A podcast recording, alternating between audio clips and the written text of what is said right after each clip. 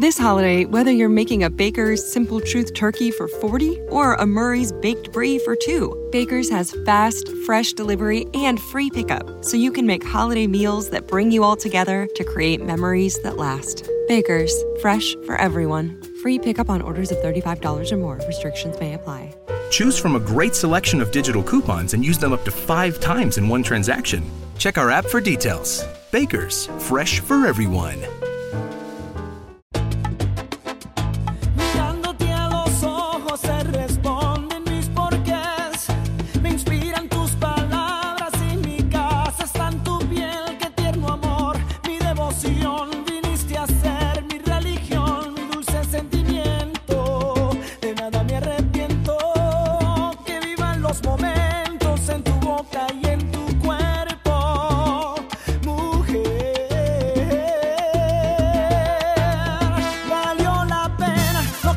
Bienvenidos a este streaming de verano, la edición toalla de playa del programa de Fuera de Series, donde cada semana repasamos y analizamos las novedades y los estrenos más importantes de las diferentes plataformas de streaming, canales de pago y en abierto.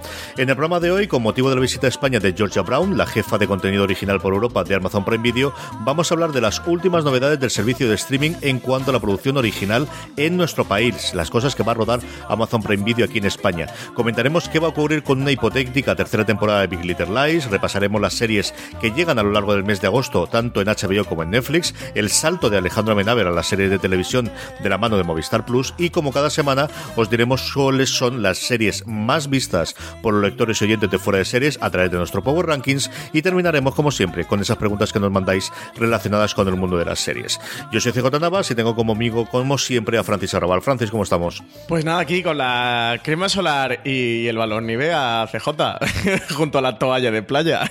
Tenemos todavía un poquito de resaca de la Comic Con. Estamos metidos en el tour de verano de eh, la TCA, de la, Asociación de Críticos Televisivos eh, Americanos y Canadienses. Se está produciendo estas dos semanas en, en California, lo cual hace que tengamos muchísimas noticias, muchísimas novedades y muchísimas preguntas y aprietos que ponen a los directivos de las cadenas de televisión estos malvados periodistas, Francis.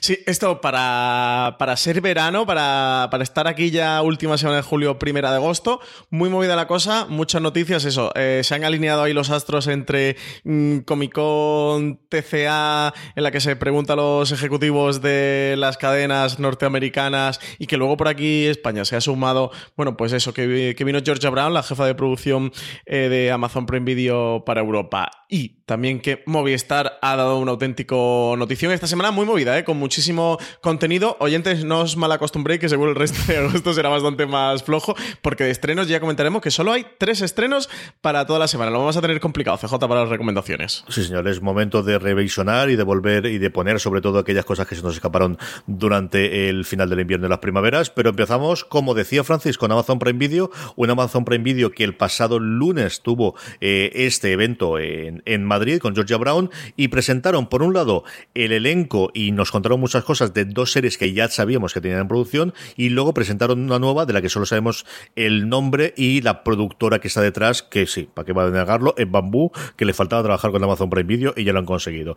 Vamos por la que yo creo que puede ser la, eh, desde luego la que tiene pinta de ser mayor superproducción, el CID, la nueva producción sobre Rodrigo Díaz de Vivar y que tiene un protagonista y yo creo que este han acertado de pleno cogiendo a Jaime Lorente.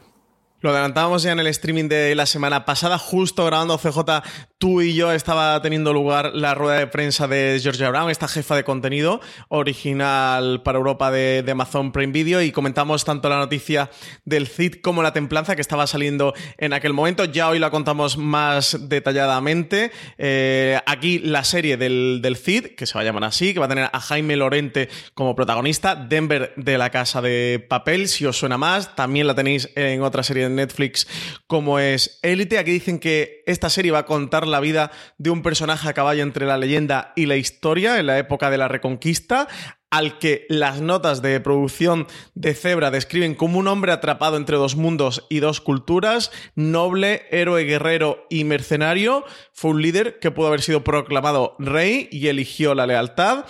Con Jaime Lorente Amazon ficha uno de los talentos jóvenes españoles que tienen más proyección internacional actualmente. Se ha hecho muy popular fuera de nuestras fronteras gracias a la Casa de Papel y Élite, como comentaba al principio. Y decían también de Amazon que la elección de Lorente se debía a que Díaz de Vivar era un hombre de la calle y no un noble, que el perfil encajaba perfectamente con, con, el actor. Lo comentaba también José Velasco, presidente de Zebra. También aseguraba que el 95% de lo que van a contar pasó o pudo haber pasado y apuntaba que aunque la serie está centrada en el conocido personaje histórico, las mujeres también van a tener un peso muy importante en el relato y que, por ejemplo, van a contar cómo Urraca quería acceder al trono de León que le correspondía por nacimiento y no pudo conseguirlo. Luis Arrand y Adolfo Martínez van a ser los responsables de poner en pie la serie del Cid, que ya ha comenzado su rodaje para poder en 2020. De hecho, se ha confirmado que la ficción eh, va a estar compuesta por dos temporadas de seis episodios cada una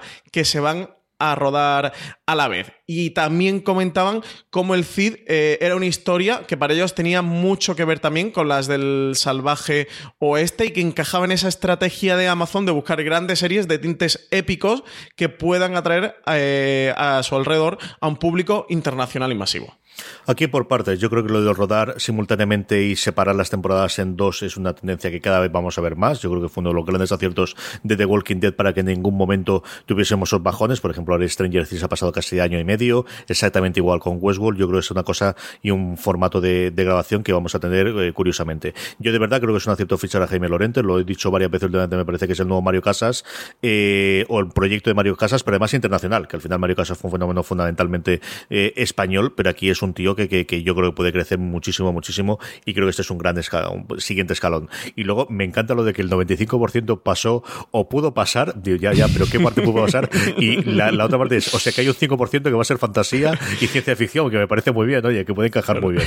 Pero vamos, fuera de coñas. El 95% pasó o, o dicen que o se comenta que. Es, es igual que el dentista de 9 de los 10. y el otro, ¿por qué no lo recomienda? ¿Qué oscuro, qué oscuro negocio hay detrás para que, no recomiende? Ese 5% ¿Quién es exactamente oculto? ese? ¿Qué es lo que ocurre? Y luego, nada, pues al final el, el, Cid, yo tengo muchísimo recuerdo de, del cómo interpretó eh, Sergio Pérez Mencheta el Ministerio del Tiempo, que nunca me canso de decir, y yo creo que lo dije la semana pasada, me parece el mejor episodio que yo he visto del Ministerio del Tiempo. Y que le tengo mucha ganas, Francis, porque vamos a decir otra cosa, le tengo mucha ganas de saber qué van a hacer con el dinero de Amazon Prime Video, que es cómo se hacen las cosas. Ya está, no tiene más.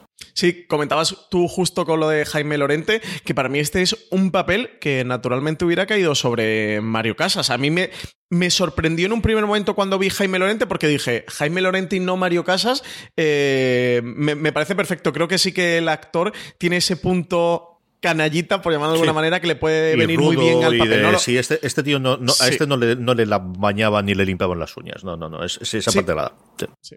Justo lo comenta, ¿no? De, que, oye, que, que Día de Ibar que no era un noble cortesano, que, este se montaba al caballo, espada en, ristre y, le arreaba lo que se negara. Así que creo que aquí Jaime Lorente sí que da muy bien de, casting, es un actor que vemos que, está creciendo eh, muchísimo, que, es de los nombres que, os tenéis que apuntar, si no os suenan o no le ponéis cara todavía, de los que tenéis que, tener ahí el registro. Y sí, CJ, yo estoy totalmente contigo, que si vas a hacer una serie del CID, esto tiene que ser presupuesto de una producción internacional y lo ideal, pues eso, es que estuviera en unas manos, pues tipo de Amazon, Netflix o HBO o, alguien que, le pueda dar ese peso eh, internacional de, un presupuesto de una serie que se va a ver en todo el mundo, que se va a ver a nivel global y no solo en, España. Este tiene presupuesto de superproducción. Sí, una tres media estudios que a día de hoy dinero van a tener. Es decir, yo lo que creo es que tienes que plantearte una cosa de no puedes hacer, eh, si vas a hacer el CID que todos tenemos en la cabeza, no puedes jugar a hacer una serie de época en la que tengas 4,5 cositas, porque yo creo que cuando tienes la parte del CID vamos a ver batallas y vas a ver otro tipo de, escenarios distintos, ¿no? ¿no? No vas a tener todo interiores. Yo creo que eso sí que es una cosa que, que, aquí vamos a ver, o al menos esa es la sensación que tenemos nosotros que vamos a ver. La otra adaptación, o la otra, mejor dicho, sí, también adaptación, ¿no? Pero, pero eh, la otra serie que teníamos rodando es una adaptación de la novela de María Dueñas, que de alguna forma fue la que, con el tiempo entre costuras, pues eh, coposicionó los nuevos tipos de dramas que lleva haciendo Antena 3 en los últimos años. Y aquí vamos a tener la adaptación de La Templanza Nuevamente nos vamos a recorrer medio mundo de la mano de Leonor Watling y Rafael Novoa. Un proyecto de, A3 Media que ha dado muchas vueltas, que finalmente esta adaptación de la serie, eh, serie, perdón, del libro La Templanza de María Dueñas se va a convertir en realidad y lo vamos a poder eh, ver en Amazon. Sus protagonistas van a ser Leonor Watling y el colombiano Rafael Novoa, quienes se ponen al frente de este drama de época. Van a dar vida a Mauro Larrea, un hombre que ve cómo se arruina su empresa minera en México, y Soledad Montalvo, esposa de un comerciante de vino inglés que aparece en su vida cuando la Rea regresa a España y la vuelve del revés. Dueñas, que como tú comentabas, CJ, es también la autora del Tiempo entre costuras, que en Antena 3 se convirtió en un auténtico éxito esta miniserie, por lo que Amazon confía en que la templanza pueda tener el mismo atractivo para el público, también de nuevo a nivel internacional. A3 Media Studios es quien va a producir eh, la serie, igual que ya lo hiciera con el Tiempo entre costuras, quien tiene una relación con, con Dueñas. Eh, la historia de esta novela va a transcurrir en el siglo XIX en escenarios como México, Cuba o Inglaterra hacía además también que la productora eh, llevara tiempo buscando ponerla en marcha como una coproducción internacional y eso ha llevado un poquito eh, que, quisieran que la serie fuera de un perfil alto, por lo que ha postergado el poder ponerla en pie. Eh, aquí, según los responsables de La Templanza, decían que aspira la serie al estándar de series de época británicas, que su rodaje ha comenzado hace unas cuantas semanas a las órdenes de Guillem Morales, el director de Los Ojos de Julia, que ya además ha estado trabajando en la televisión británica y en títulos internacionales como la comedia Inside Number 9 y La Casa de las Miniaturas Además va a compartir la tarea de dirección con Alberto Ruiz Rojo, director de Apaches, y Patricia Font, de Café para Llevar. Y van a estar Susana López Rubio, eh, del Tiempo entre Costuras, como la líder del equipo de guionistas, en el que también va a estar Javier Holgado, el creador de Presunto Culpable. Sí, Susana fue también la coordinadora de guion y la, de alguna forma la showrunner, salvando las distancias del peso que tiene y de las responsabilidades que tiene, pero desde luego la coordinadora de guion de la primera. Yo recuerdo a ella dando una charla de alma, la que tuve la suerte de, acudir en, en, Madrid, contar un poquito cómo ha ido la experiencia y, es alguien muy metida en la industria. A mí me, yo recuerdo, tengo un muy buen recuerdo de esa charla, tanto de ella como de Diego San José. Es lo primero que recuerdo yo haberle visto hablando en público los dos y me encantó. Por último, Francis, eh, como comentaba antes, nueva serie de época de bambú, en este caso para Amazon Prime Video. No tenemos nada del elenco a día de hoy, pero sí sabemos el título y un poquito de la sinopsis de Un asunto privado. Sí, junto a las dos novedades anteriores, series que ya conocíamos que estaban en producción y que contaban dentro del futuro catálogo de Amazon Prime Video, sí que anunciaron esta nueva, un asunto privado, ficción de bambú producciones, que, ya solo le queda HBO España. FJ ya tiene a Netflix, tiene a Movistar y ahora tiene Amazon Prime Video. Una serie que dicen que aún el misterio, la acción, el humor y algo de romance y que se ha descrito como un puro entretenimiento. Bambú tenía hasta ahora esos proyectos de entre Movistar Plus y Netflix y este es el primero que va a hacer en Amazon. Teresa Fernández Valdés de Bambú ha explicado que un asunto privado va a estar protagonizada por Marina Belloc, perteneciente a una familia de policías a finales de los años 40, que quiere seguir su vocación de detective aunque nadie la apoye. Su madre prefiere casarla bien y su hermano, nuevo jefe de policía, no quiere que se dedique al negocio familiar. Sin embargo, un evento inesperado relacionado con la actividad de un asesino en serie lleva a Marina a lanzarse a investigar con la ayuda del mayordomo de su familia, Héctor, un hombre homosexual que conoce muchos secretos. La primera temporada va a contar con ocho episodios que todavía están en fase de escritura, con previsión de estar rodando durante el último trimestre de este 2019. Fernández Valdés también explicaba que para el reparto están buscando tanto nombres de peso como actores más desconocidos y ha enfatizado que no va a estar liderada por una gran historia de amor, sino por la vocación de una mujer que quiere ser policía. Además, esta serie se suma a la línea que ha iniciado Bambú con Altamar, serie que tiene Netflix y que estrenó a principios de, bueno, finales de mayo, principios de junio, que conjuga tramas románticas con un misterio a lo Agatha Christie, pero dice que lo que en Amazon más llamó la atención fue su personaje central. Georgia Brown, la directora de series originales europeas de la compañía, aseguraba que lleva mucho tiempo queriendo trabajar con la productora española y cuando se reunió con Fernández Valdés y con Ramón Campos para escuchar sus propuestas, le gustó que la protagonista de un asunto privado tuviera el carisma y la fuerza para ser un equivalente en Europa a Miss Maisel, algo que les encajaba y que estaban buscando en cierta medida. Y también decían que la descripción que la productora hizo del personaje de Marina Belloc es que su pasión son la ciencia, el champán y los zapatos. Con esto se ve que no se pudieron resistir a comprarlo. es que lo hacen muy bien, es que lo hacen muy bien y oye, que te lo compare la jefa de contenidos con Miss Maisel no está mal, ¿eh? O sea, para empezar, no está nada mal. Por último, Francis, con Amazon Prime Video, eh, la segunda temporada de Homecoming, que sabemos que ha tenido todas las eh, huidas del barco, primero de Julia Roberts, posteriormente de, de alguna forma, el Factotum, el creador y el director de todos los episodios de la primera temporada, Sam Ismail, pues ya sabemos un poquito de cómo se va a plantear esa segunda temporada que recordemos estaba confirmada desde el principio y que yo estaba convencido que al final no veríamos. ¿eh? Sí, aquí creo que casi podemos hacer una sección para el streaming que se llamara ¿Qué está pasando en Homecoming? Madre mía, qué de vuelta se está dando este proyecto. ¿eh? CJ con la segunda temporada, una primera temporada que lo prometía todo, con Julia Roberts como protagonista. Recordemos su primer papel en una serie de televisión, con el marchamo creativo de Sam Smail, el responsable de la serie Mr. Robot, que fue un auténtico éxito inesperado. Una serie que se estrenó en noviembre que tuvo una recepción crítica, yo creo que desigual gente que o críticos que le gustó mucho, pero otros críticos que le dieron una recepción más fría, que tuvo nominaciones a los Globos de Oro y a los Critics Choice, pero que finalmente no los ha tenido para los Emmy que Amazon en su momento consideró que había sido un éxito, que la renovó por una segunda temporada y a partir de ahí se empezaron a desencadenar los problemas. Primero fue Julia Roberts, quien anunció que ella no iba a continuar en la serie. Después, el propio Smail apuntaba que él tampoco continuaría como director de los nuevos episodios, aunque parece que se iban a seguir los guionistas que adaptaron el podcast original. Eli Horowitz y Micah Bloomberg. Y a ver qué ocurre con todo esto. Por ahora, lo que sí se ha anunciado es a la actriz protagonista para esta segunda temporada, quien viene, entre comillas, a sustituir a Julia Roberts. Anuncio importante: se trata de la cantante Janelle Monae, que hizo hace un par de años sus primeros Mm, papeles como actriz en un capítulo de Philip K. Dick Electric Dreams. No sé si recordáis esta serie antológica por episodios de Amazon Prime Video, precisamente.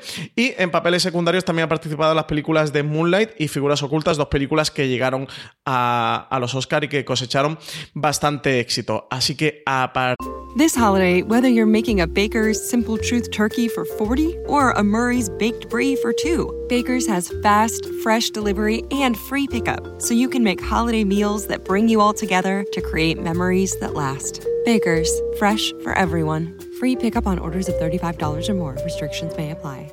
Choose from a great selection of digital coupons and use them up to five times in one transaction. Check our app for details. Baker's, fresh for everyone. Si estás buscando un buen podcast de análisis y debate en tu idioma, te invito a que escuches Pulso y Péndulo. Yo soy Carlos Curbelo. Y yo soy Fabiola Galindo. Todos los jueves analizamos temas de actualidad en Estados Unidos y Latinoamérica. Fabi y yo no siempre estamos de acuerdo, pero sí tenemos un objetivo común. Queremos servir como antídoto contra las noticias falsas y la polarización. Pulso y Péndulo. Busca nuestros episodios en Apple Podcast, Spotify o en tu aplicación favorita partir de aquí a ver cómo evoluciona todo. CJ, eh, comentaban también de Deadline en cuanto a la historia de la segunda temporada que va a arrancar con una mujer que se despierta en una canoa sin saber cómo ha llegado allí y sin recordar quién es. Así que nos planteamos si todo podría estar conectado de alguna manera con eh, la empresa de Gaze que supervisaba el programa de regreso a casa de los soldados. No sabemos mucho más, ni siquiera si están confirmados tanto Stephen James, eh, después de protagonizar la película del blues de, Bill Street. Parece que es un actor que está en alza y no saben si lo van a poder mantener en la serie. Sí que parece que puede que, volvieran tanto Bonnie y Cannavale como sea, sea Wigan.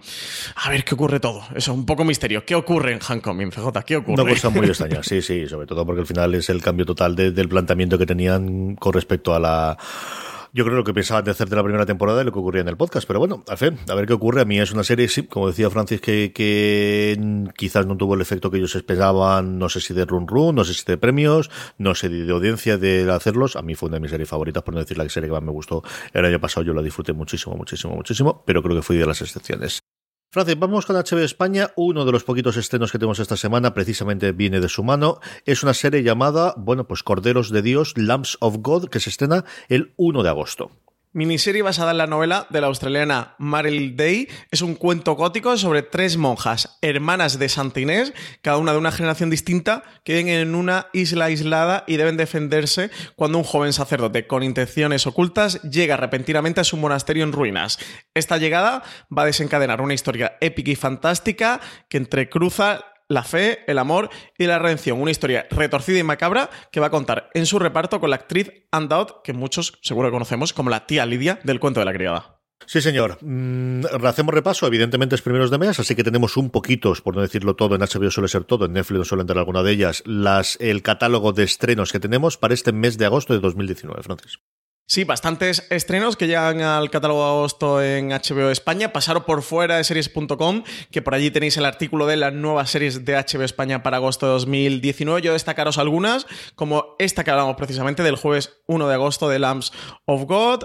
También tenemos eh, Los Gemstone, una nueva comedia de Danny McBride que viene protagonizada por John Goodman, el propio Danny McBride, además de Adam Devine. En ella se expone la vida de una familia evangelista que hace de la telepredicación su fuente de ingresos y que con el tiempo se ha ido alejando de las consignas éticas y morales para meterse en un mundo en el que desear la posesión y olvidar la caridad es la norma. Estreno el lunes 19 de agosto. También tienen Los Visitantes, Be Foreigners, la serie que cuenta con seis episodios creados por Anne Bjornstad y Eilif Scottbing, de producción noruega, parte de la aparición de sucesivas luces en todo el mundo de origen desconocido y tras ellas van a aparecer diferentes personas que vuelven de un tiempo pasado, pero que no guardan recuerdos de qué los ha llevado al punto de su aparición ni de cómo ha sucedido. Habrá que descubrir el porqué de su presencia y si existe la manera de devolverlos a su momento original. Está miércoles 21 de agosto. En cuanto a las series que regresan, CJ tenemos cuarta temporada y última ya de Preacher, serie que levantaron Seth Rogen, Evan Goldberg y Sam Candling, responsables, que finaliza eso, la serie en su cuarta temporada, está basada en el cómic de título homónimo de Garth Y Steve Dillon y protagonizada por Dominic Cooper, Ruth Niga y Joseph Gilgun. Jesse es un predicador tejano poseído por un monstruo que le dota de la capacidad del poder de ordenar a los otros cualquier acción y que le va a llevar a buscar a Dios por todo el sur de Estados Unidos por qué Dios ha desaparecido del cielo. La serie es una comedia dramática que combina lo sobrenatural con un tono ácido y algo negro. Está lunes 5 de agosto. También tenemos CJ lunes 12 de agosto, segunda temporada de Succession. O sea, ¿por qué te crees que, no me la sé? Esta te tienes en la fecha, digo yo, en el calendario, pero en Google Calendar y el calendario del despacho y el de la habitación y el de la mesita de noche, ¿no? Sí, señor. ¿Qué tal? ¿Qué esperas de la segunda temporada de Succession? Todo y absolutamente. Además, el tráiler ya te pone el, funcionamiento de vamos a arrastrar los problemas familiares de la temporada anterior. Vamos a tener, parece ser una trama alrededor de una compra, fusión, adquisición o problema con otro gran conglomerado. Y sobre todo, al final, lo que tiene que volveremos a tener son esos diálogos sencillamente maravillosos que ya pudimos disfrutar en la primera temporada. Yo le tengo muchísimas, muchísimas ganas. Desde luego, para mí, eh, a falta de que nos salga una sorpresa, en la serie de agosto. Yo, fíjate, eh, toda la telepredicación como los Gemstones que has hecho de Succession aquí en streaming, que me la voy a maratonear, creo que me la voy a maratonear, voy a aprovechar ahora los huequecitos de verano, durante, me voy a maratonear la primera temporada para llegar a tiempo a, la segunda. Lo voy a intentar, ya sabes que a mí el primer episodio que lo vi, el piloto, me dejó así como un poco descolocado por estos mm, ricachones de First World Problem que me sacaba un poco de quicio, que es precisamente la baza, una de las bazas que juega la serie, pues a ti te ha gustado tantísimo que no me puedo resistir a verla, ¿eh? así que me voy a poner al día para la segunda. Me parece muy bien. Yo los Gemstones, que como estabas tú por ahí, el trailer es una absoluta locura, no sé qué tal estará, es una de las series que también le tengo muchas ganas y aparte de los del, del trío protagonista sale un Wharton Goggins con el pelo blanco mm, loco de, de plan Albert Einstein, que sale dos o tres veces en el trailer, que es alucinante. No sé si hace de alguien que también es un predicador que es combatiente con ellos o que es está en contra de ellos, no lo sé, pero tres o cuatro veces que lo he visto con la cara de. Es que me, he reído, me he reído bastante con lo que hemos podido ver en el, en el tráiler y sobre todo con lo de Walton Goggins. Me ha encantado. Es otra de las series que también tengo muchas ganas de ver. Sí, sí, sí, sin duda. A ver qué tal Jamestown. Yo es de las que más espero, además es comedia, eso llega en, en agosto, esta es de las que espero con muchas ganas. Por último, con HBO, HBO pasó eh, ya por el trance de, presentar todas sus series en delante de la TCA. Tuvieron varios paneles para las nuevas temporadas, incluido el hablando un poquito de, de eh, ay señor, perdón, se me ha ido totalmente la cabeza, de Watchmen con Damon Lindelof y algunos de los intérpretes que tuvimos allí, pero sobre todo tuvieron el se estrenaba el nuevo jefe de contenido después de, de los cambios que ha habido en la cúpula de dirección. Le preguntaron fundamentalmente dos cosas, por un lado sobre el final de Juego de Tronos, sobre el posible spin-off y por otro lado sobre toda esa polémica que había sobre el Director's Cut, sobre quién había editado finalmente Big Little Lies la segunda temporada y la posibilidad de una tercera temporada, Francis. Pues sí, la semana pasada acaba segunda temporada de Big Little Lies con estupendas cifras de audiencia. Su último episodio fue visto por 3,1 millones de espectadores en su pase lineal por HBO, un 19% más respecto al final de la primera temporada y una cifra que se espera que crezca eh, considerablemente cuando se sumen los visionados de la plataforma de vídeo bajo demanda. Todo esto abre una incógnita. Surge nuevamente la duda de si podría continuar la serie con una tercera temporada. Preguntaban a este respecto al presidente de HBO, a Case Blois, eh, y él decía que nunca diría nunca, pero que afrontarían que no hay un lugar obvio al que ir ni una historia obvia que, seguir. Dicho eso, pues decía que mm, tiene un extraordinario grupo de actores, productores, guionistas y directores, y que si ellos le llamaban y le decían, tenemos una gran idea, escucha, pues que estaría totalmente abierto a ello. Así, Blois retoma la estrategia de comunicación que siguió cuando le preguntaban si habría segunda temporada de la serie, al término de la primera, que eso recordemos que era una miniserie, y decía, bueno, pues que todo dependía si había una historia interesante que contar. Pero bueno, hay que tener en cuenta esto, que, que, puedan continuar o que quieran continuar o que tengan una historia que continuar para una tercera temporada no es la única piedra en el camino para esta posible tercera temporada de Big Little Lies. Él mismo comentaba que iba a ser complicado volver a cuadrar las agendas de los protagonistas. Y con cuadrar agendas CJ también eh, se deja entrever los billets. Y es que eh, Nicole Kidman, Reese Witherspoon y el resto de actrices de Big Little Lies cuando ficharon por eh, la serie, como era una miniserie cerrada, sus contratos no contemplaban la renovación para nuevas entregas, esto hizo que tuvieran que, que, llegar a un acuerdo, hacer un nuevo contrato de cara a la segunda temporada, por lo cual pasaron de cobrar entre 250 a 300 mil dólares por esa primera temporada, por esa miniserie, a cobrar un millón de dólares por hacer la segunda. Sí que eh, los cachés de Den, Kravitz y, y Budley subieron, pero no estaban ni mucho menos en esa cifra, sus cantidades eran bastante inferiores, por lo cual ahora se encontrarían con el mismo problema sobre la mesa de cara a enfrentar una tercera temporada. Todo esto se suma eso a la crisis de imagen que ha sufrido la serie en las últimas semanas, con todo lo de alrededor del fichaje de Andrea Arnold como directora de la temporada, con lo que luego Jean-Marc Vallée haya editado la serie por petición de David Kelly, todo lo que tú apuntabas. Lo que sí, también eh, Nicole Kidman hizo unas declaraciones, comentó que no quería cerrar la puerta a Big Little Lies y que ella creía que a todos les encantaría hacer una tercera temporada y que sí que había ciertas ideas para poder llevarla a cabo. Decían que lo que sí, que no lo harían si no estaba toda la misma gente involucrada y decía hasta incluidos los niños, que estaban muy contentas de haber encontrado el camino porque no hay ninguna serie en televisión con seis protagonistas femeninas y que ella pensaba pues que la serie debería de, poder continuar. Así que habrá que ver, tenemos puerta abierta desde luego para Big Little Lies, pero no sabemos si la veremos ni cuándo. Yo después de hacer la segunda yo creo que habrá una tercera, puede que sea dentro de dos años, puede que sea dentro de tres como lo contabas tú por, por jugar las agendas y porque lo escriban, creo que esa no hay ninguna posibilidad que no la dirija Jean-Marc Vallée y que no la escriba David y Kelly, eso también por otro lado. A diferencia de, por ejemplo, también le puso a Blois la posibilidad de hacer una nueva temporada de True Detective y decía, bueno, eh, depende de lo que quiera Nick, pero si Nick me trae una idea, yo la tendremos. Aquí además yo creo que tiene la fuerza de, especialmente ellas dos, de las que comentabas tú, que son productoras ejecutivas, pero de verdad, que fueron dos de las que llevaron el proyecto adelante. Reese Witherspoon especialmente tiene ahora eh, su compañía funcionando a, pleno pulmón y está haciendo, por ejemplo, todos esos proyectos para Apple que comentábamos en su momento. Em, yo creo que me extrañaría horrores que eso se acabase aquí. No te digo que vayamos a tener una temporada nueva la temporada que viene, pero, pero yo no, si tuviese que apostar algo, veo más factible que tenga una cuarta temporada Big Little Lies que que se queda solamente dos. Con eso te digo yo. Sí, sí, sí. Yo estoy contigo. Y hombre, el, salario de un millón de dólares eh, por episodio es de superestrella, pero es que su reparto es de superestrellas, por lo cual tampoco me parece un caché disparatado dentro de eso. Pensad que, es lo que cobraban los protagonistas de Juego de Tronos haciendo Juego de Tronos y, y Big Little Lies sí que ha conseguido ese punto de, convertirse en una de las series de referencia y punteras de HBO y más ahora que se meten en toda esta aventura de HBO Max con su servicio de streaming que ha entrado a TIT y sí ha entrado con algo.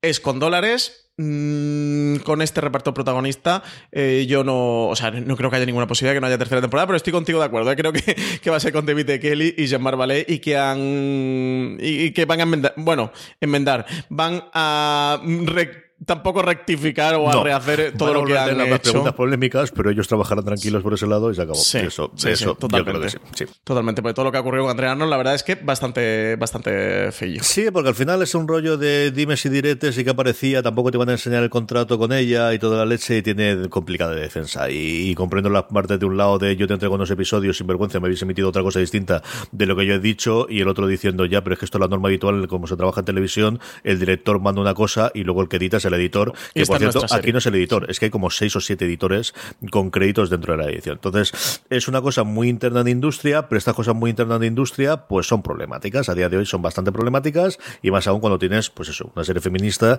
en la que has tenido todas protagonistas femeninas, como comentabas tú, con una eh, directora y que la estás cambiando para que lo coja el hombre que se dejó de hacer la serie para ir a hacer otra. Bueno, pues esta parte toda es complicada del 2019. Sí, por el perfil también de Andrea Arnold, que con America Honey, su película del 2016, una cineasta dentro de- del mundo independiente bastante reconocida, eso que con American Honey se hizo muy famosa y que claro, que al final pongas a una autora de, este tipo, bueno, pues todos los problemas que, se crean alrededor.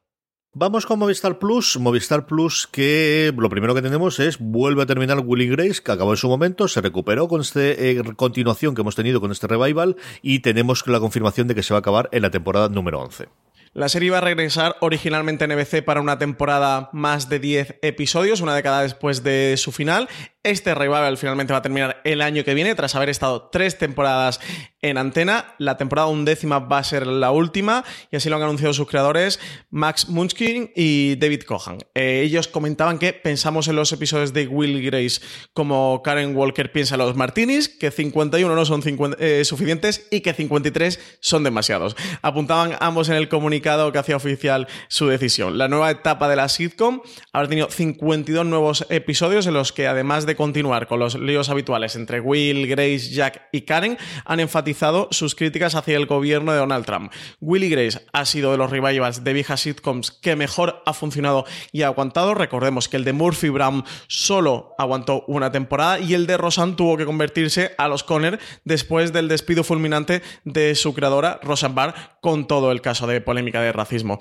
Madres forzosas ha tenido éxito en Netflix, pero su finalización en la quinta entrega llegó con acusaciones de acoso sexual hacia su showrunner. Así que de todos los revivals que hemos tenido de sitcom norteamericanas, desde luego, Willy Grace ha sido la, la- la que mejor parada ha acabado de todas. Y la gran noticia, desde luego, de la semana es que mm, había rumores, desde luego, desde que Movistar Plus se metió en la producción de su última película, que veremos ahora en, eh, va a participar en San Sebastián en la, en, eh, compitiendo.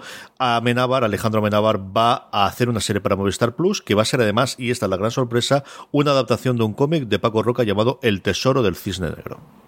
Estuvo a punto de hacer su primera incursión en televisión con la serie de Patria de HBO, pero finalmente no llegaron a un acuerdo. Va a ser de la mano de Movistar Plus, con quien dé el salto a la pequeña pantalla, escribiendo y dirigiendo la adaptación en formato miniserie del cómic El secreto del cisne negro.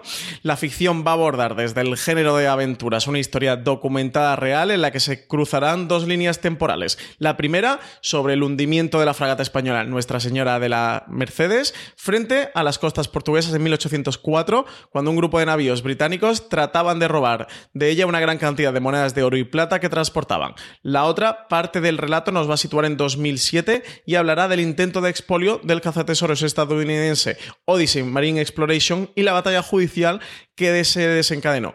Paco Roca y Guillermo Corral, los autores de la novela gráfica, no estarán involucrados como guionistas de la ficción televisiva, pero sí trabajan como consultores con Amenábar, quien cuenta con Fernando Bobaira, su productor habitual, en el equipo. La serie va a comenzar su rodaje el próximo año con un nivel de ambición brutal y un rodaje que será largo y complejo, según ha declarado Domingo Corral, el director de ficción de Movistar Plus.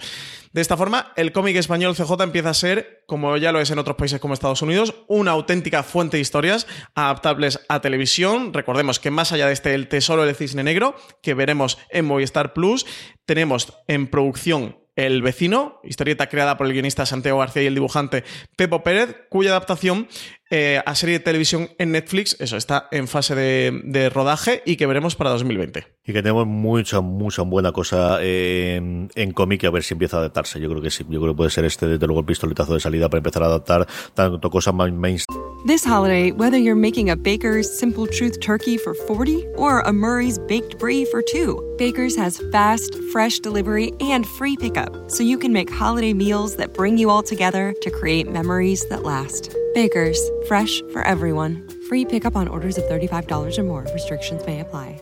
Choose from a great selection of digital coupons and use them up to five times in one transaction. Check our app for details. Bakers, fresh for everyone. Si estás buscando un buen podcast de análisis y debate en tu idioma, te invito a que escuches Pulso y Péndulo. Yo soy Carlos Curbelo. Y yo soy Fabiola Galindo. Todos los jueves analizamos temas de actualidad en Estados Unidos y Latinoamérica. Fabi y yo no siempre estamos de acuerdo, pero sí tenemos un objetivo común. Queremos servir como antídoto contra las noticias falsas y la polarización. Pulso y Péndulo. Busca nuestros episodios en Apple Podcast, Spotify o en tu aplicación favorita tienen como cosas más eh, recónditas, pero tenemos muchísimo catálogo en los últimos 80 años, para que vamos a hacer cortarlo, de, de, cosas maravillosas que se han hecho en este país en formato gráfico, en novela gráfica y en cómic. Por cierto, CJ, eh, ¿ha leído las declaraciones de Amenábar sí, las alrededor de todo esto? bueno, pues vamos a comentarla, ¿no? El salseito del streaming de esta Son semana. Yo creo muy que está de Amenábar. aquí. Son lo que cabe esperar una declaración de Amenábar. Por contextualizar a todos los, los oyentes, la, noticia la, la adelantaba el país y tenían declaraciones y tal. Y, y Amenábar comentaba que él como que, que, decía que era probable que un día hiciera una, eh, una serie, eran unas declaraciones que, que, tenían del, creo que era de un, de un festival o tal que habían estado con Amenábar y No tal, le habían preguntado sobre la posibilidad de hacer una serie de televisión en aquel momento, eso hace semanas. Y él decía que sí que era probable de que un día hiciera una serie, pero que el formato que a él le encajaba, que era el de miniserie. Hablaba de Chernobyl, como no, como todos estamos hablando de Chernobyl, hablaba de Chernobyl, que decía que lo que, lo que más le había impactado de todo este último año que eran cinco episodios y que eso a él pues le parecía asumible como creador y como espectador. Y a partir de, de ahí eh, decía que el hecho de pensar en una serie de, eh, de cinco temporadas, que para él no dejaba de ser abro el paréntesis del cliché, mm, como cuando se hacían películas y luego se iban haciendo secuelas, cierro el paréntesis del cliché de, de Amenábar, decía que era como lo que le resultaba difícil de concebir y que a él le gustaba pues saber dónde iba y creía que a veces por lo guionistas de las series largas se perdían y, y dejaban de saber a, a, dónde van. A partir de ahí ya se metió en el lío de Breaking Bad. Bueno, de una en otra, de una en otra, de una en otra lo tenéis por el país. Y eso, pues director de cine que da el salto a la televisión con todos sus clichés incluidos. Amenábar no iba a ser menos, CJ.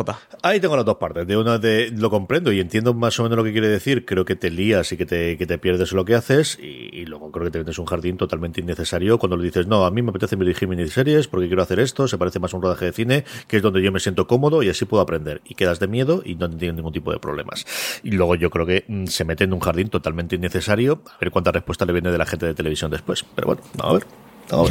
A ver. eso, por lo menos dijo que Breaking Bad eh, y Vince Gilligan sabía hacia dónde iban y para, para él eran un referente. Claro, sabían tanto que iba, que iban a matar a Jess el fenómeno de la primera temporada y luego no ocurrió aquello, claro.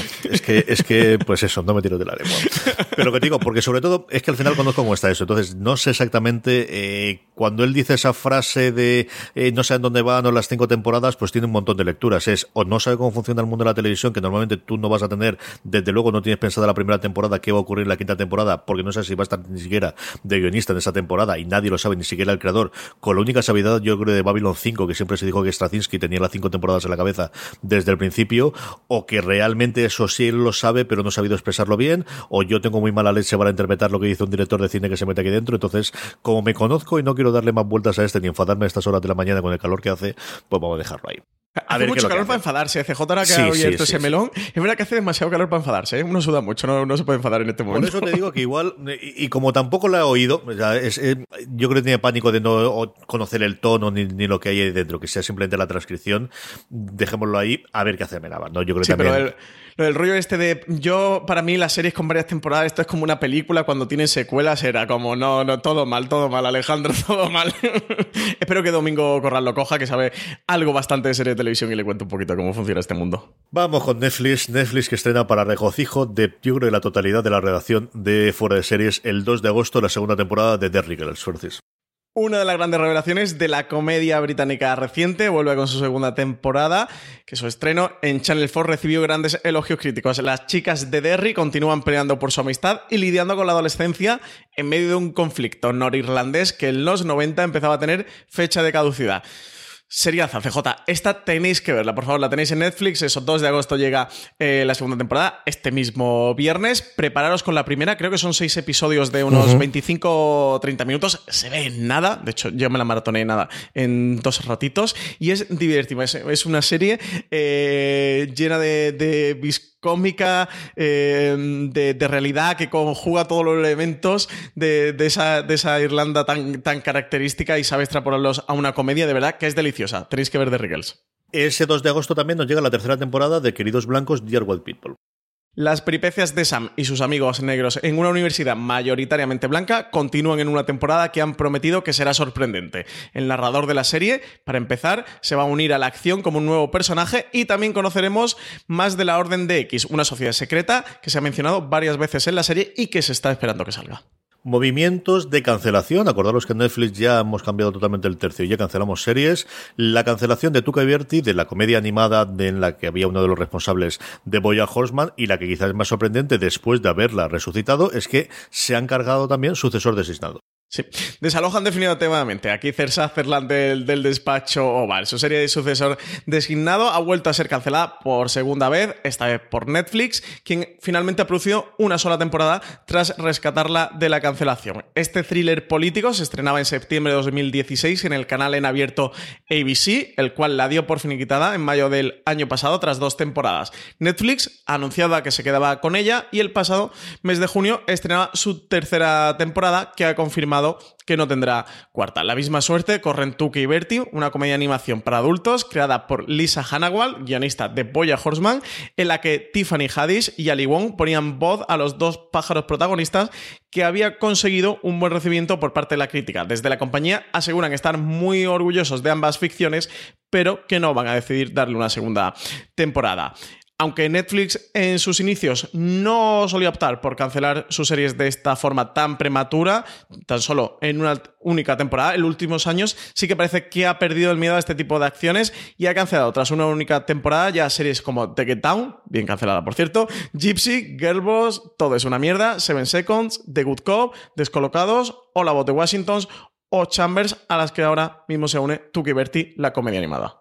Eh, igual que hacemos con HBO, tenemos ya las noticias de las nuevas series para Netflix. Nos falta alguna con Mindhunter, que no ha salido en la nota de prensa oficial, así que todavía nos quedará uno para los últimos 15 días. Pero esto es todo lo que sabemos de las series nuevas que nos llegan en agosto a Netflix.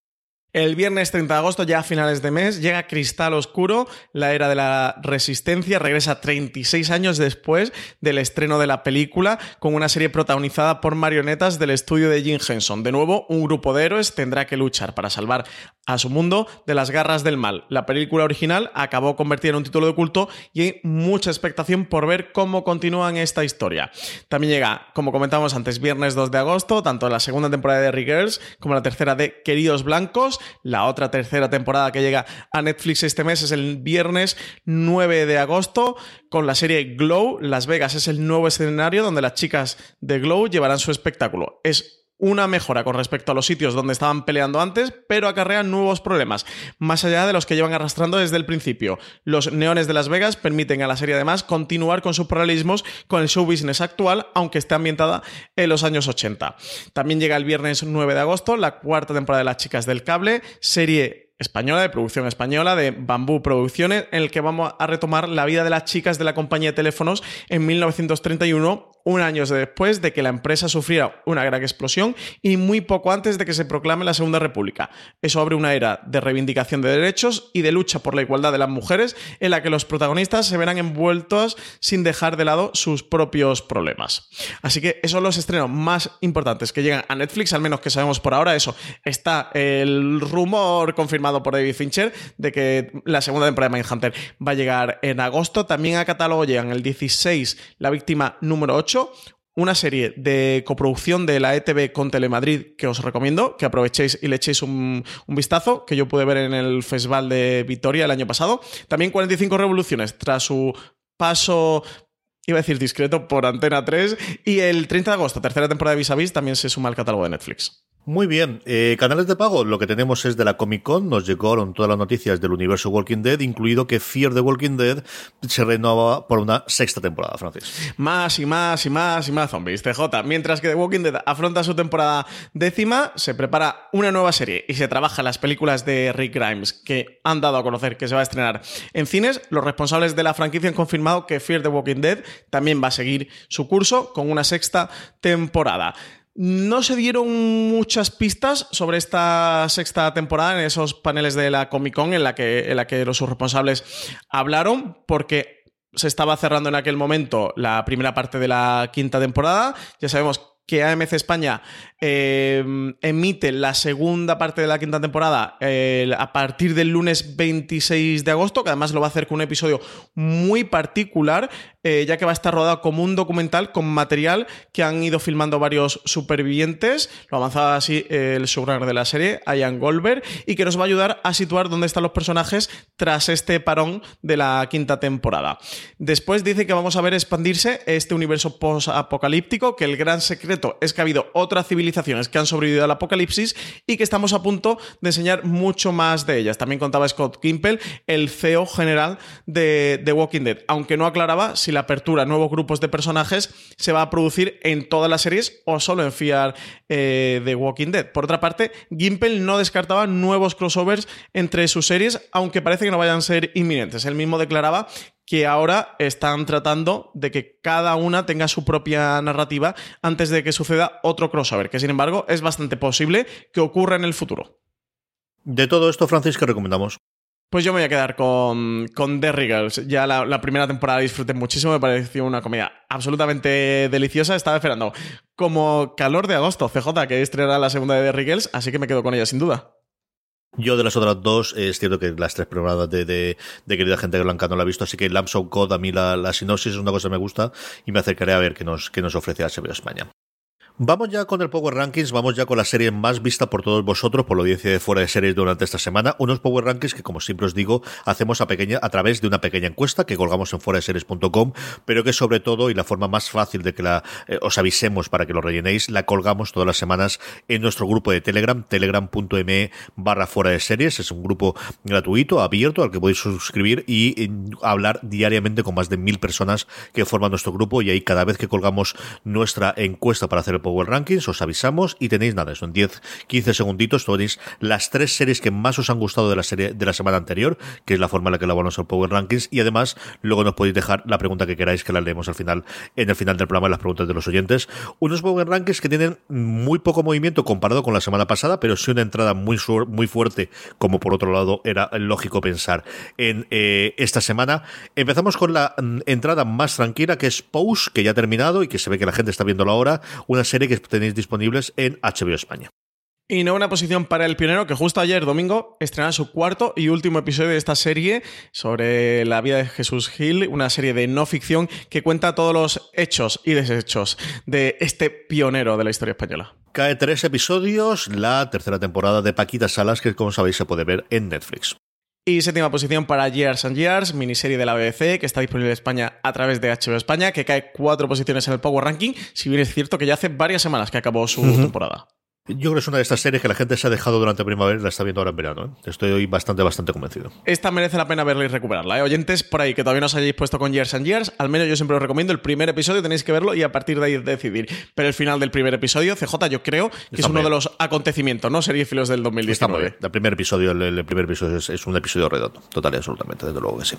Sexto puesto para Dark, una serie, bueno, después de ese tantísimo tiempo que pasó entre la primera y la segunda temporada, con su legión de fans, y sube un puesto con respecto a la semana pasada.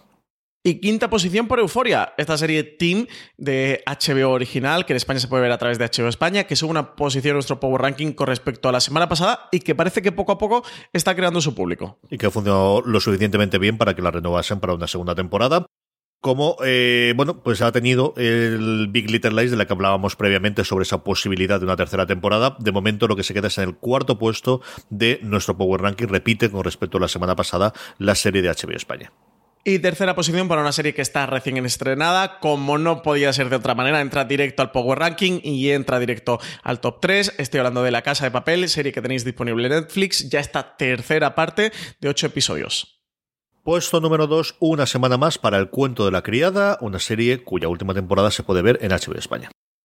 Y primera posición, CJ, para la serie El Verano, ¿no? Para Stranger Things. Esta que se llegó, se estrenó el 4 de julio, serie veraniega por excelencia, que, está disponible en Netflix, la tenéis completa allí, bajo demanda, y que además eh, va a haber review ¿eh? de Stranger Things que podréis escuchar próximamente, la tercera temporada, que hacemos CJ, Marín y yo, así que nada, estar mm, pendientes a vuestros reproductores de podcast si habéis visto la tercera temporada, porque hay programita de review. Sí, señor, hablamos largo y tendido de lo que nos ha parecido esta tercera temporada, que en general y con matices, que lo veréis todo en el programa, nos ha gustado mucho, mucho a los tres. Vamos ya con las preguntas de los oyentes, unas preguntas que nos llegan evidentemente a través de redes sociales, buscándonos como fuera de series en todas y cada una, en Instagram, en, en, Facebook, en Twitter, allí donde esté, como fuera de series nos podéis encontrar, o habitualmente, como os decía antes, en esa encuesta que os hacemos, que os invitamos desde el grupo de Telegram a que rellenéis, siempre tenéis ese hueco. Francis, ¿qué nos pregunta esta semana? Pues Jordi Junqueras nos decía, hola, en primer lugar agradeceros vuestros podcasts, sin duda los mejores en lo vuestro de toda España España. Así que a tope con Jordi, CJ. Muchas gracias, Jordi, ¿verdad? Muchas gracias. Decía, allá voy. Desde hace algún tiempo estaba muy contento porque a España estaban llegando prácticamente todo, al menos lo más influyente. Pero este último mes me, he echado un poco me ha echado un poco atrás en ese pensamiento. En primer lugar, ¿dónde está la cuarta temporada de Verónica Mars? ¿Sabéis algo de si alguna plataforma de las mil que tenemos se va a dignar de traerla? CJ, tú que controlas más Verónica Mars. Vamos a ver, yo aquí la movida que con Verónica Mars es, yo no sé si no está vendida porque nadie la ha querido comprar o porque no la han querido vender. Yo me he metido, que lo que suelo hacer aquí en medio, que dice IMDB.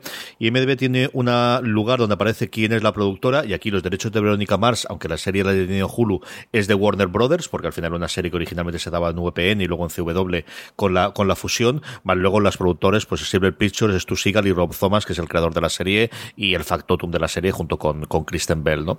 Eh, a ver qué es lo que aparecía ahí por, por nivel de, producción y quién podía tener los derechos. Y luego el siguiente párrafo en IMDB siempre aparecen los distribuidores, que es donde podéis ver quién tiene los derechos de alguna forma. BP vuelve a tener grandes noticias para todos los conductores. Cuando vayas a repostar tendrás un ahorro de hasta 40 céntimos por litro en Península y Baleares y 35 céntimos por litro en Islas Canarias, incluyendo la bonificación del gobierno.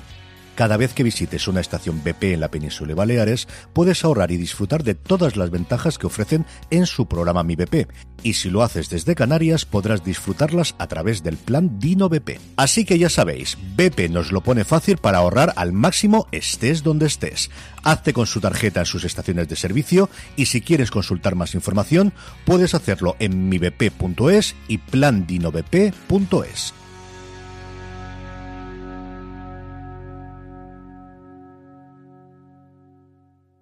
This holiday, whether you're making a Baker's Simple Truth turkey for 40 or a Murray's Baked Brie for 2, Baker's has fast, fresh delivery and free pickup, so you can make holiday meals that bring you all together to create memories that last. Baker's, fresh for everyone. Free pickup on orders of $35 or more. Restrictions may apply. Choose from a great selection of digital coupons and use them up to five times in one transaction. Check our app for details. Baker's, fresh for everyone. De emisión más allá de la cadena original. Y lo que aparece a día de hoy es que en 2019 Hulu tiene los derechos mm, eh, worldwide que llaman ellos para diferenciarlo internacionales para que sea doméstico, es americano y el Es decir, Hulu a día de hoy es la que tiene teóricamente la posibilidad de ir ahora a un Movistar Plus o a un tal y vender los derechos. Yo aquí lo que me maligno es que todo este tipo de series, además un Verónica Mars que sí, que tiene su fandom aquí en España, pero que tampoco es fue la gran revolución porque fue antes de la, de la posibilidad de verse más tranquilo. Es una serie que originalmente se emitió en el 2004, entonces los seriéfilos de entonces de, de, tenerlo y de blog y de descargas, evidentemente sí es una serie que recordamos ver, pero aquí no tuvo, o al menos yo no recuerdo un fenómeno ni de lejanos a, un Perdidos, a un House incluso, o que se emitiese en abierto y que tuviese ese fenómeno y además que fue cayendo con respecto a las tres temporadas.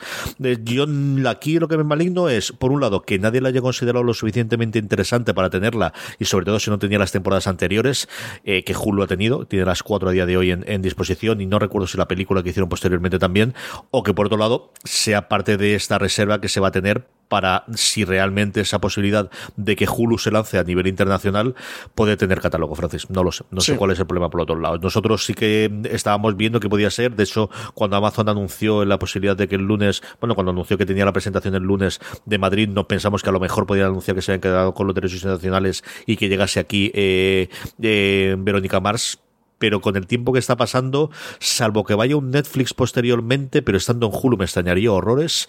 No lo sé, de verdad que yo si tuviese que apostar algo, apostaría porque llegará cuando su Hulu salga internacional y tengamos disposición. Pero igual paso mañana lo encontramos dentro de Movistar Plus, Dios sabe.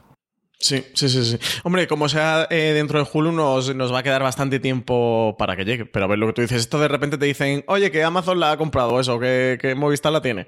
A ver, nos toca esperar. Luego también nos dice, en segundo lugar, y la tercera temporada de Scream ya está completamente emitida en USA y ya podría traerse doblada a España sin problemas. Aquí está dominando el catálogo de Scream como dice Jordi, la segunda temporada acabó el 10 de julio en Estados Unidos porque han emitido seis episodios en tanda de dos por cada mm, semana. Aquí las dos primeras temporadas las tiene Netflix, así que lo que nos dice la lógica en, estas situaciones es que la tercera temporada llegará. Como sabéis, Netflix espera que la serie esté completamente emitida para luego sumarla a su catálogo. En la newsletter que nos manda prensa de estrenos del mes no está Screen, pero si bien es cierto que normalmente esta newsletter mandan con el 30 o el 40 o el 50% de los estrenos que realmente van a tener, porque muchas cosas se las reservan. De hecho, había una serie que se sabe que llega, creo que es dentro de un par de semanas, que se llama Gu Assassins, que, además la habían sacado ya con, con el tráiler en el canal de YouTube de Netflix España y tal, y en la nota de prensa no estaba, no estaba incluida.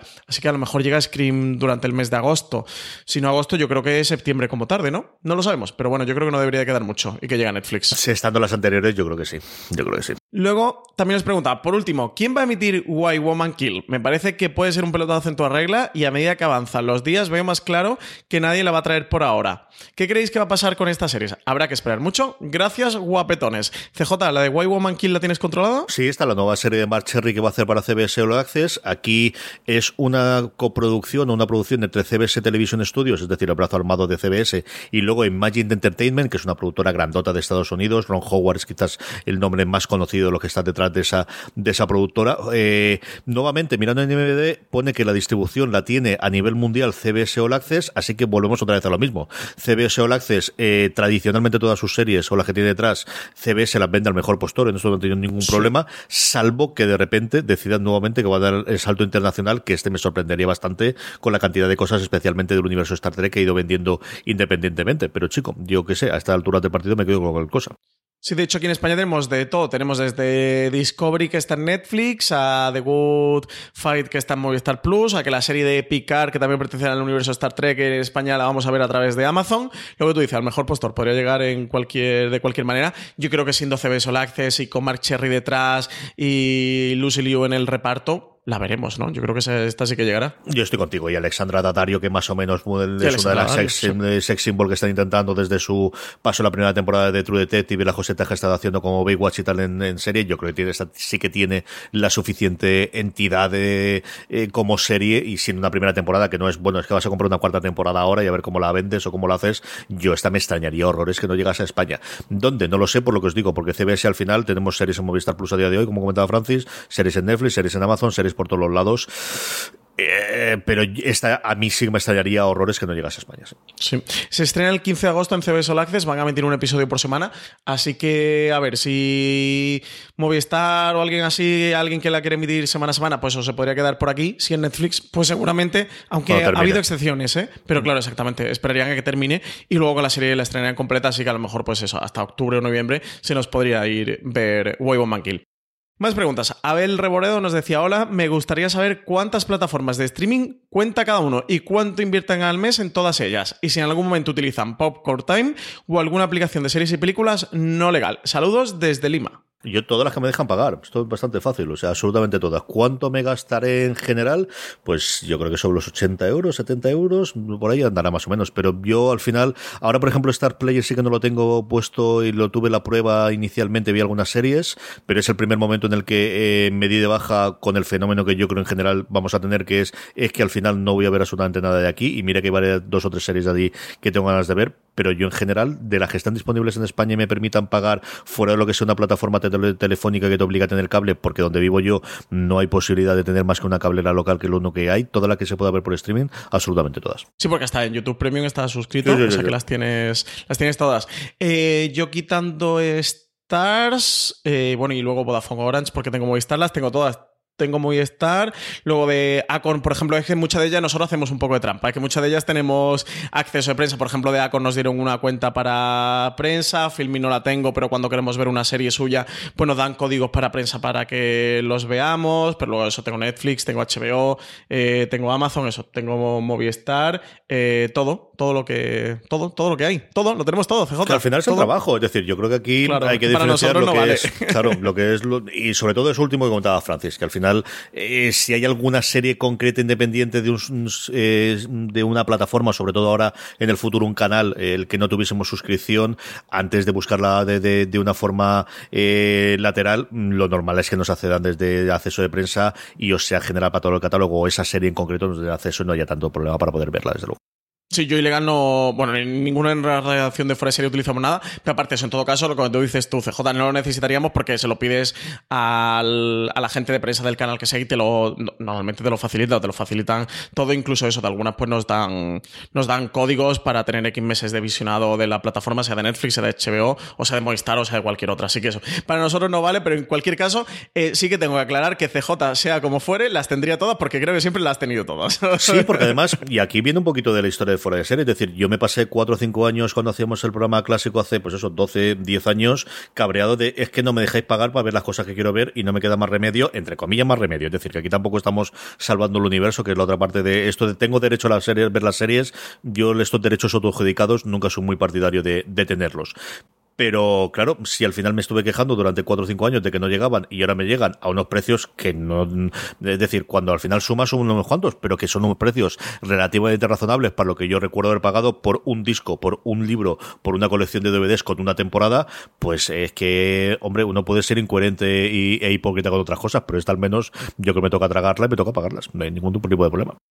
Más preguntas. Eh, Malen nos decía, ahora que han lanzado un teaser de Mr. Robot, ¿sabéis cuándo se espera que su temporada final sea estrenada?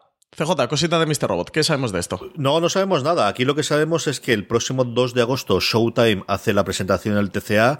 Yo creo que no hay ninguna posibilidad de que eso no se lo pregunten o si me apuráis de que no lo digan como salva, como, como eh, inicio. Ya, yo creo que tendremos el 2 de agosto eh, información sobre, sobre cuándo se va a estrenar la temporada. Aquí sí que sabemos seguro, entre comillas, que se tiene que estrenar en 2019 porque sí que dijeron, creo que fue por principios de año, ¿no? Que la que está, que bueno, que va a ser la, cuarta y última temporada de Mr. Robo, lo comentó San Smail, que sí que se iba a estrenar en 2019, a lo largo de 2019, así que este año debería de llegar. Pero bueno, si ahora llegan al TC y dicen, oye, que no, que al final se va a 2020. Pero bueno, esta tiene pinta de fall season, ¿no? De 2019, de otoño de 2019. Yo creo que sí, o noviembre o diciembre, o pegarla un poquito para los globos de oro, cualquier posibilidad de esas es, es eh, posible. Recuérdate que arrasó los, los primeros globos de oro, que luego Rami Malek ahora con el Oscar, yo creo que también vuelve a estar otra vez en alza. A ver qué tal les funciona la, última temporada, no lo sé, pero yo, yo estoy contigo. Yo creo que se ve este año seguro. Y si tuviese que apostar, yo diría que el 2 de agosto dicen la fecha de, estreno, al menos el mes de estreno. Sabes, Mel ya ha comentado que va a ser temporada de despedida de los personajes, total, que son 12 episodios y que va a ser un poco canto de amor a los personajes, a los protagonistas y a, Elliot. Y va a ser eh, temporada de despedida absoluta. Sí, Smell entre esto y, y Hong Kong está soltando lastre. No sé qué es lo que tiene entre manos. Tampoco me extrañaría absolutamente nada. Que lo, que lo, no, no, él, él sigue trabajando con NBC Universal. Bueno, que todo es posible, ¿eh? pero las declaraciones, sobre todo, él está de productor ejecutivo de Briar Parts, que es la serie de que el showrunner es Andy Greenwald, que antes era el crítico en su momento de Grandland de, de, series, pero ahí está solamente como productor ejecutivo de alguna forma llevándole las manos y con el piloto. Él, yo creo recordar que tiene un contrato de exclusividad con NBC Universal, lo cual no quiere decir que NBC Universal, la, la de televisión, le venda luego las series a Apple, pero yo creo que sí que podría ser el momento, el 2 de agosto también, de, de revelar algún otro proyecto que tenga Sam Ismail como, como director y como creador, más allá de estos. Y luego nos decía, ya de paso, ¿alguna novedad de la última temporada para cerrar Homeland? Pues eh, igual, os de, verdad, me he venido con las fechas. Os decía antes que, que en NBC Universal que la tiene el, el, 2 de agosto, no, la de NBC, eh, que al final es de la que depende USA Network, que es la que emite Mr. Robot, es el día 8. Showtime es la que tiene el día 2 de agosto, que es la que emite Homeland, así que nuevamente yo creo que también lo sabremos ese 2 de agosto. Sí está, porque creo que en principio, a principios de año de Homeland, dijo Showtime que iba a ir a verano, pero luego a los, por marzo, por ahí creo que comentaron, que esta sí que se la llevaban a, la fall season de, 2019. Así que se supone que la van a estrenar en, eso, en otoño de 2019. Sí, además es la fecha tradicional, si no recuerdo mal ahora en memoria, ¿no? De Homeland. Sí, sí, sí, sí. Por eso, o sea que las previsiones son otoño de 2019. Bueno, la, la de la séptima la estrenaron en febrero. Yo creo que la séptima sí que. Mm, séptima y sexta sí que fueron a principios de año 2017-2018. Por eso estas la retrasaron a verano y luego la retrasaron otra vez a otoño. Pero bueno, lo que tú dices, CJ, en las, eh, ahora a partir de los TCA lo sabremos. Eh, si dan noticias la comentaremos por fuera de series.com. Está atentos porque estas noticias, si salen, las sacaremos. Y luego por el streaming, pues en la semana que viene iremos comentando todo lo que hay saliendo esta ciudad de los TCA durante esta semana. Una preguntita más, Francis. Big Little Lies nos dice, hola chicos, os oigo poco hablar de la segunda temporada de Big Little Lies. Yo la acabo de terminar porque sí, soy de las que espera a que esté la temporada completa. ¿Qué os ha parecido? Creo que es peor que la primera, pero me ha gustado muchísimo. Las actrices, los personajes, la fotografía es muy buena. ¿Haréis podcast review? Sí, por favor. Sí, haremos pocas reviews y lo tendremos si no pasa nada antes de que nos metamos en serio en verano. Lo tendremos junto con tres o cuatro reviews más que teníamos ahí en cartera, ¿no, Francis? Sí, sí, sí. En esta semana es eso. De nuevo, atentos a los reproductores eh, de podcast. Vamos a tener bastantes reviews a lo largo de esta semana. Vamos a tener el gran angular de los oyentes, pero el resto lo vamos a dedicar a, aprovechar e ir haciendo review de, de, todas estas series que se han estrenado ya finales de primavera que han ido acabando por, por, junio, julio principalmente, finales de julio, y las que se han estrenado directamente completas bajo demanda en julio, pues eso, vamos a aprovechar estas semanas antes de hacer este casi mesecito de descanso que vamos a hacer en, los podcasts, en el que vamos a continuar con streaming, con este streaming de verano, con, con Mar Anthony abriendo el programa de toalla de playa de fuera de series, pero sí que nos vamos a despedir casi con una traca final de, de reviews que, que sí que no queríamos dejar para septiembre porque se nos iba, si nos iban a quedar muy lejos. Sí que algunos no hemos tenido más remedio por, por cuestión de, de, parrilla de los podcasts, de, calendario, que dejar para septiembre, pero hemos intentado que, las que se habían estrenado hace más tiempo o las más relevantes y tal, pues, pues sí que eh, colgar ahora los reviews. Así, eso que vais a tener una buena tanda de reviews. De todas formas, aunque continuaremos con streaming, tenéis un año completo del último año. CJ, de septiembre para acá, madre mía, la cantidad de podcasts que hemos grabado, cuatro podcasts semanales, como mínimo, ¿eh? Si no, cinco o seis a la semana. Así que tenéis ahí todo el catálogo de todo lo que hemos grabado durante este 2018-2019 de podcast para que empecéis a recuperar que hay que por ahí seguro grandes angulares, review y tops muy interesantes que no os ha dado tiempo y os habéis dejado por el camino. Dicho todo eso y pregunta, responder la pregunta, yo voy por la mitad de la temporada porque es una serie que fascinó y encantó a mi mujer el año pasado y que empezamos a verla a ritmo semanal, luego al final se complicó las cosas por temas de trabajo suyo fundamentalmente y la tenemos ahí a medias. Yo creo que terminaremos de verla en cuestión de una o dos semanas ahora que nos hemos puesto. Empezamos esta semana a ver prácticamente un episodio todas las noches, pero la tengo todavía a mitad. A mí me está gustando. No es lo mismo de la, misma de la primera temporada, eh, evidentemente, pero yo creo que está bastante bien. Lo que he visto hasta ahora me gusta mucho.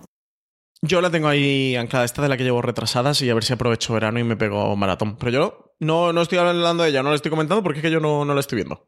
O no la he visto, mejor dicho. Pues hasta aquí ha llegado este streaming de verano. Recordad, tenéis más contenido en nuestro eh, mm, cadena de, podcast en formato podcast, buscando simplemente fuera de series en vuestro reproductor. Si todavía no estáis suscritos, incluidos todos esos reviews con el que vamos a cerrar esta temporada ahora en verano. Mucho más contenido, como siempre, en fuera de series.com.